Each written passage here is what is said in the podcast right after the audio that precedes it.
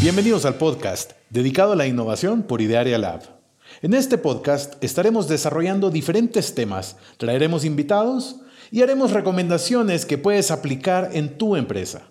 Mi nombre es Orlando y junto con Juan Carlos estamos listos para hablar de innovación.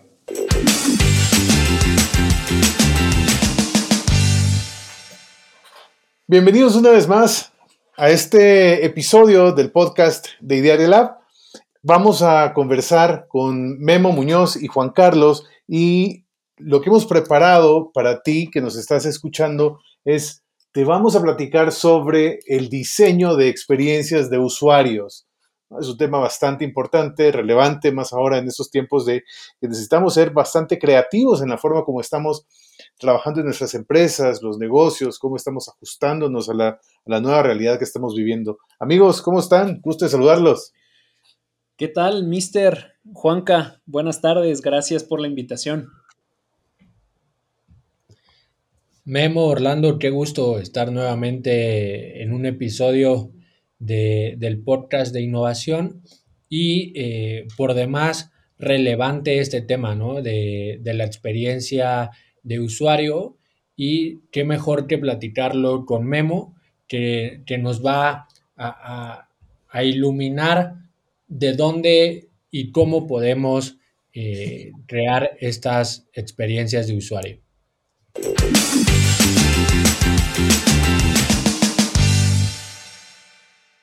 Acá algo bien importante con esto, Memo, yo creo que para, meternos ya en materia y, poder empezar a profundizar un poco, hablamos de las experiencias de usuarios, pero en lo que queremos enfocarnos ahora es en cómo diseñar esas experiencias, cómo, cómo hacer, digamos, a propósito a propósito, tener un diseño de cómo queremos que sean las experiencias de los usuarios que tienen con nosotros.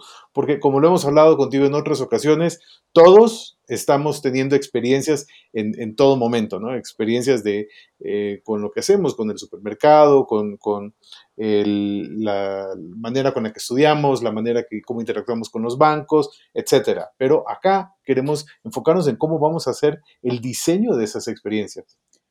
Exacto. Mira, la verdad es que ahora, a ver, si, si ya venía una tendencia a la alza del diseño y creación de experiencias particulares, eh, pienso yo que ahora con el tema de pandemia, justo se volvió más crítico, ¿no? Porque hay muchas eh, empresas que dejaron a la casualidad, por ejemplo, su cambio de offline a online. ¿No? O sea, voy y, pensaste cómo va a ser ahora el cambio. No, pues simplemente le di on, ¿va? Simplemente arranqué ya. Exacto. hay muchas personas que se han cambiado de, marca porque lo que vivían en lo offline no es igual a lo que viven en lo online, ¿no? Entonces, yo creo que ahora más que nunca es importante ser conscientes de la experiencia que viven eh, nuestros usuarios. Entonces, si el modo normal cambió, la gran pregunta que tengo para ti es, oye, ¿le pusiste foco a lo que ahora viven? Yo creo que va por ahí. Y Orlando, para, si quieres, poco para definir la experiencia de usuario, de manera simplista, a mí me gusta decir que la experiencia de usuario es lo que una persona piensa y siente antes, durante y después de interactuar con tu, contigo, déjame decir. Exacto. O sea, con tu producto, con tu servicio, con tu, no sé, con tu servicio a cliente, con tu sucursal, con tu página web. O sea, la experiencia viene de interactuar con cualquier arista de la empresa. Pero una, una, pregunta, perdón que te interrumpa. Decías antes, durante y después pero más bien, más bien el enfoque va durante y después, ¿no? Porque antes, digamos, si no te conocen es poco lo que puede el usuario, sí, por supuesto puede formarse algún criterio, pero realmente lo que va a percibir y el concepto se lo va a crear después de haber tenido la experiencia, ¿no? Pues mira, en cierto sentido tienes razón, pero la verdad es que también el antes se puede diseñar, eh, porque el antes muchas veces se da de la publicidad que otros hacen de ti, por ejemplo, ¿no? O las opiniones de otros. Por decir, eh, hoy alguien que nunca ha escuchado este podcast podría ya tener una experiencia de este podcast si alguien le dijo que es bueno o malo y no ha interactuado con este podcast. ¿no? Entonces también se vale cuidar los antes. Muchas veces lo que aparece en internet de tu marca, de tu empresa, de lo que piensan los demás, ya puede empezar a generar una experiencia, aunque no necesariamente haya interacción contigo. Correcto, correcto. De acuerdo, coincido con eso. Entonces, pues, a ver, yo lo digo así, quizá no es una definición súper técnica, ¿no? Pero, pero bueno, la experiencia de usuario viene de interactuar y como te digo, puede ser interactuar, pues, no sé, con hardware, software, un, espacio físico, eh, un espacio digital, a través de gráficos o no. O sea, al final, el tema es, no importa por dónde interactúes, terminas generando emociones y sentimientos, que eso es lo que se queda como la experiencia de usuario.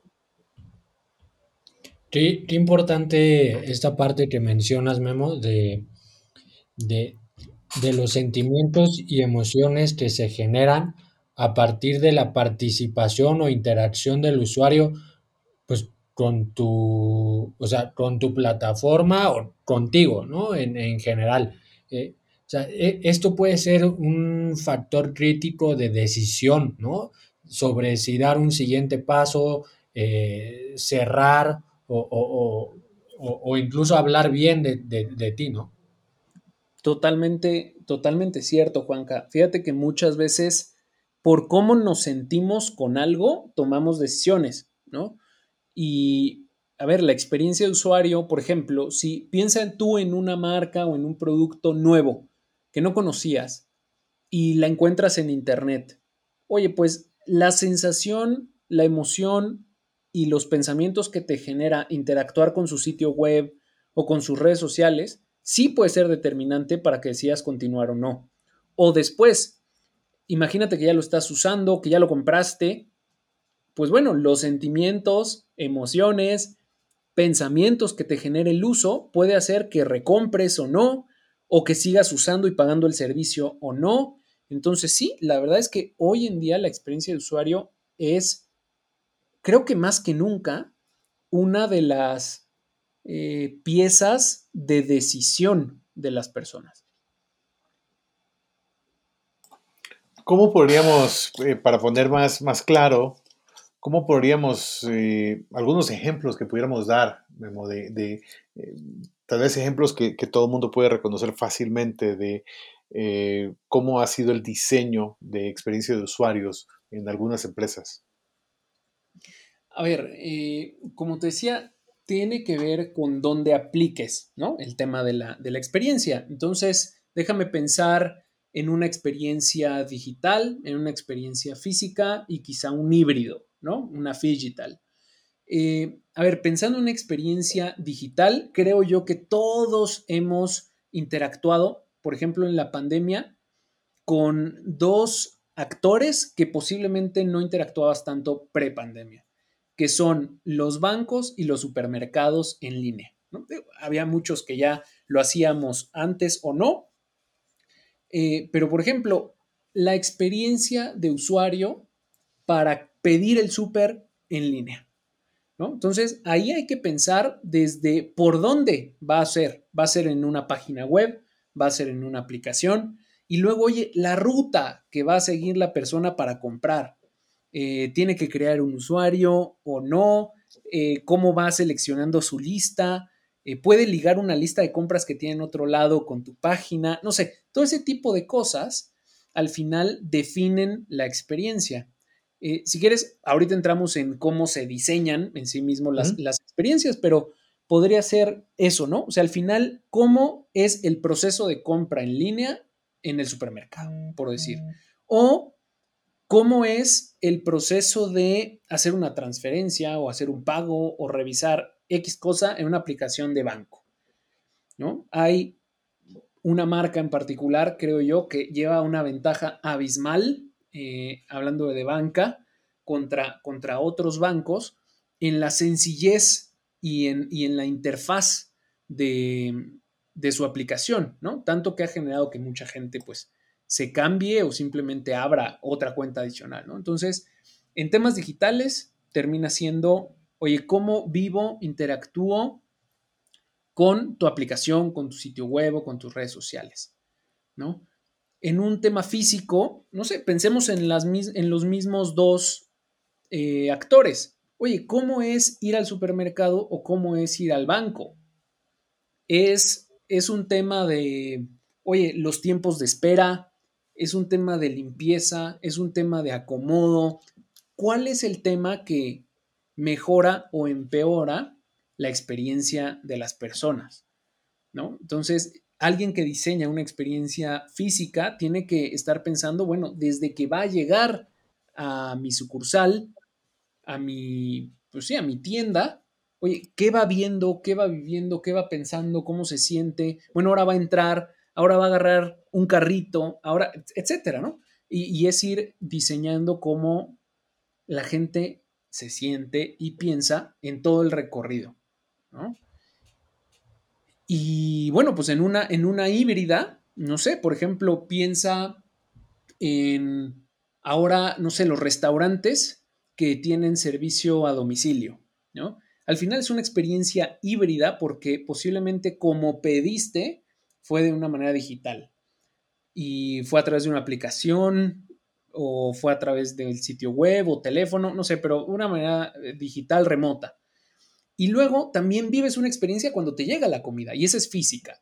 Oye, que si llegó bien, que si llegó revuelta, que si llegó caliente o fría, que si llegó en el tiempo que tenía que llegar o no, que, si la persona traía, que te entregó traía cubrebocas o no, terminal o no, si la pediste, etcétera, ¿no? Pueden haber N factores que digas, uy, esto fue súper fácil, sencillo y agradable, o qué horror, no vuelvo a pedir este restaurante. Entonces, pues bueno, pues por ahí podrían ser algunos ejemplos de digital, físico o híbrido. Memo, me, parece que queda bastante claro eh, la, importancia y qué es eh, el UX o, bueno, el User Experience eh, dentro de, de, las, de las empresas o los negocios, ¿no? y, productos y servicios pensando en que es un proyecto que mejora algo que ya existe dentro de la empresa, ¿cómo, cómo suelen llevarse a cabo estos, estos proyectos? O sea, ¿quién, quién lo hace? ¿En, cancha de qué área o de qué equipo está? Eh, eh, ¿Por cuál se empieza? Eh, o sea, ¿cómo, cómo, ¿cómo, lo podemos ir aterrizando para, para hacerlo realidad? Muy buena, muy buena pregunta, Juanca. Pues mira, al ser, como bien dijiste, una mejora al negocio actual, es una innovación de Horizonte 1. Si ustedes recuerdan, en uno de nuestros últimos episodios, platicábamos que la innovación de Horizonte 1 normalmente sucede en el área responsable del cambio. Déjenme lo digo así. Entonces, lo más normal es que la experiencia de usuario se le encargue al área relacionada con el punto de interacción de las personas. Por decir, al área de marketing, posiblemente, marketing digital, déjame digo, posiblemente se le encargue la experiencia digital del usuario. Cómo piensa, cómo siente de interactuar con el sitio web, con mi WhatsApp Business con mis redes sociales, etcétera. Entonces, pues muy probablemente se le encargue al área de marketing digital, ¿no? Eh, piensa, no sé, en el supermercado eh, físico. Oye, ¿a quién se le encarga la experiencia de la, bueno, posiblemente al gerente de la sucursal, ¿no? Eh, es el encargado de supervisar. Ahora, el, el gran tema es que, como decíamos, muchas veces, pues, la experiencia es la que se da, ¿no? Hay muy, diría yo, todavía pocos esfuerzos muy formales en la gran mayoría de las empresas de diseñar una experiencia eh, específica, ¿no? Más bien, pues como que se dejan las cosas ahí un poco al aire. Eh, pero en particular te diría yo, Juanca, tiene que ser alguien que tenga siempre nociones de diseño. O sea, por ejemplo, un diseñador industrial o un diseñador gráfico que tiene nociones de, diseño, sobre todo los industriales, ¿no? Me parece que, que, incluso es parte de su expertise. Pero bueno, si no hay un diseñador con estas características en el equipo, pues puede ser alguien que tenga nociones de design thinking. Al final es pensar como diseñador. Y no es otra cosa más que aplicar este pensamiento de diseño a la experiencia. ¿no? Entonces, dependiendo el punto de interacción, es a quién le vamos a encargar la tarea. O también, ya si te quieres meter muy en serio, arma un equipo de UX y que ese equipo tenga facultad de meterse en todos los temas, ¿no? Digo, eso es una cosa también recomendable, eh, solamente que hay que tener cuidado, porque va a empezar a meterse de manera incómoda en, el área y trabajo de otros, ¿no? O sea, por ejemplo, eh, en el área de marketing, si hay un equipo externo UX, pues va a llegar y le va a decir, oye, el sitio web tiene que cambiar, oye, ¿tú, tú quién eres? El, sitio web soy yo, ¿no? Entonces, bueno, ahí hay que cuidar que haya muy buena sinergia. Incluso, incluso te diría también, parte de, lo que hemos visto en, empresas es que eh, eh, hacen un combinado desde, desde las áreas comerciales o específicamente desde el área de servicio al cliente, hacen una combinación de recolectar eh, la retroalimentación que tienen de parte de los clientes por medio de las encuestas, NPS, encuestas de satisfacción y demás.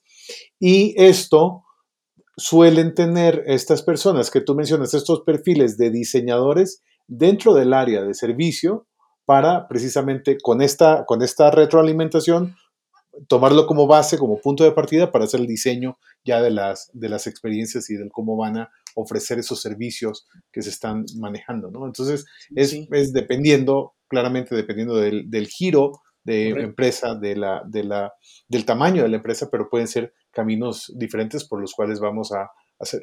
Yo creo que aquí lo que vale la pena resaltar, salvo que tú me digas lo contrario, es la intencionalidad que hay en, diseñar ese, esa experiencia, ¿no?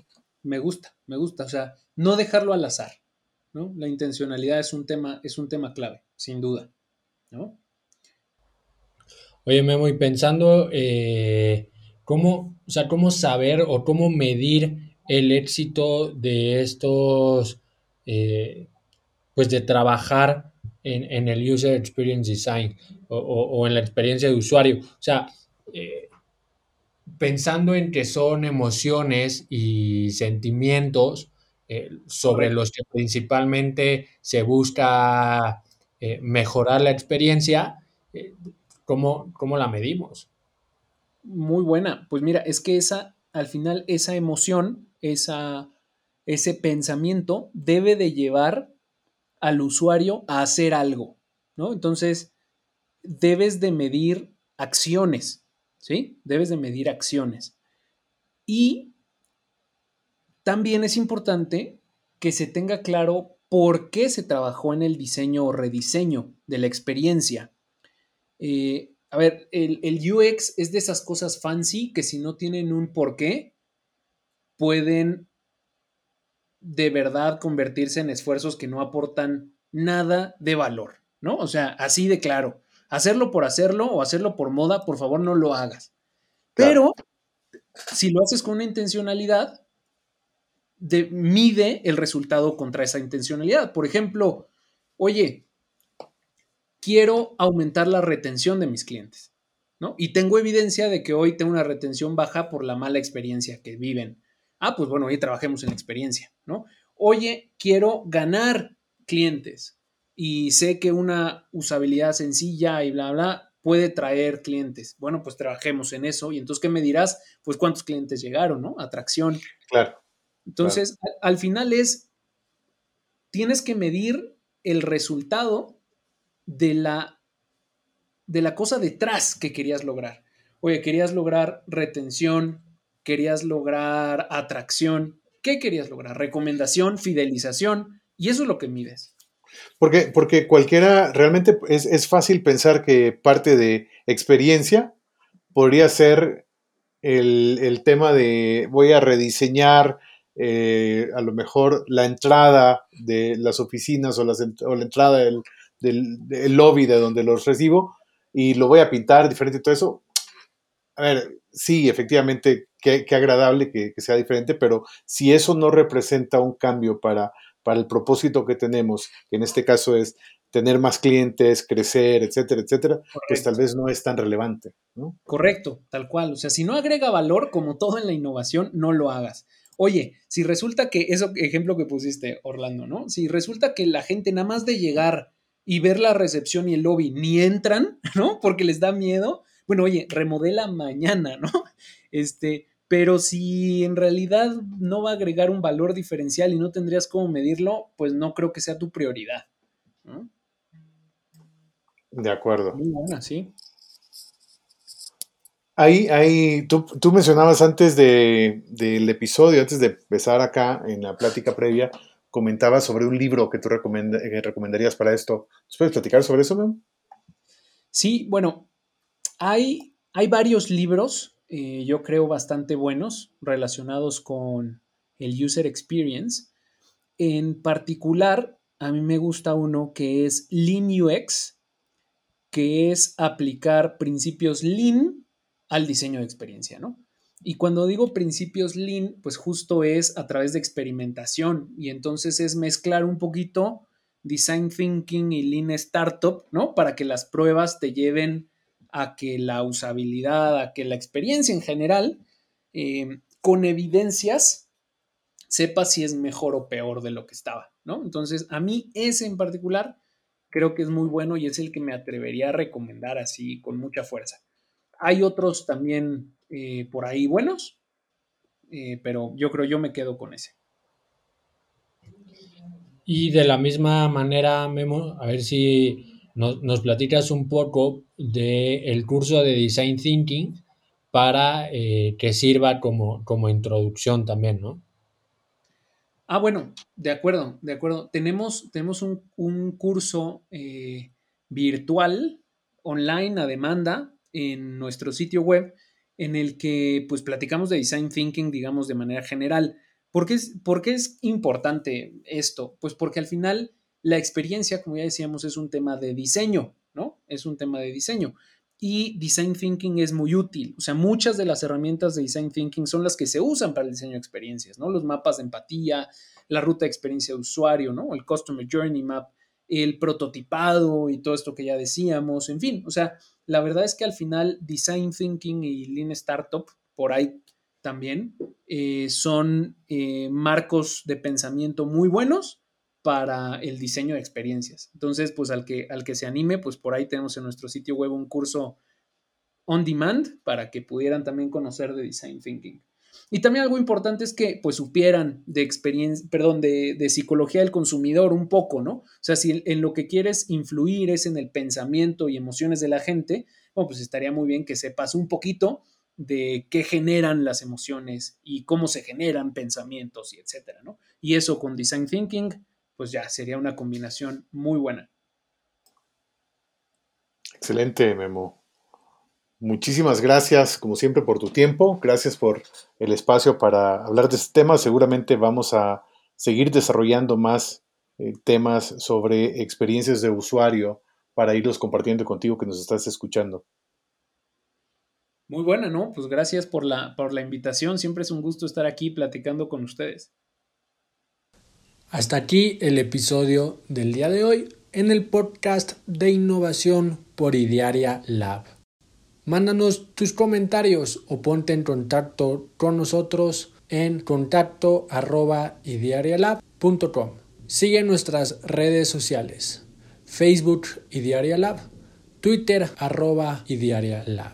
Dale seguir en tu plataforma favorita de podcast. Nos escuchamos el próximo martes que tengas buen día.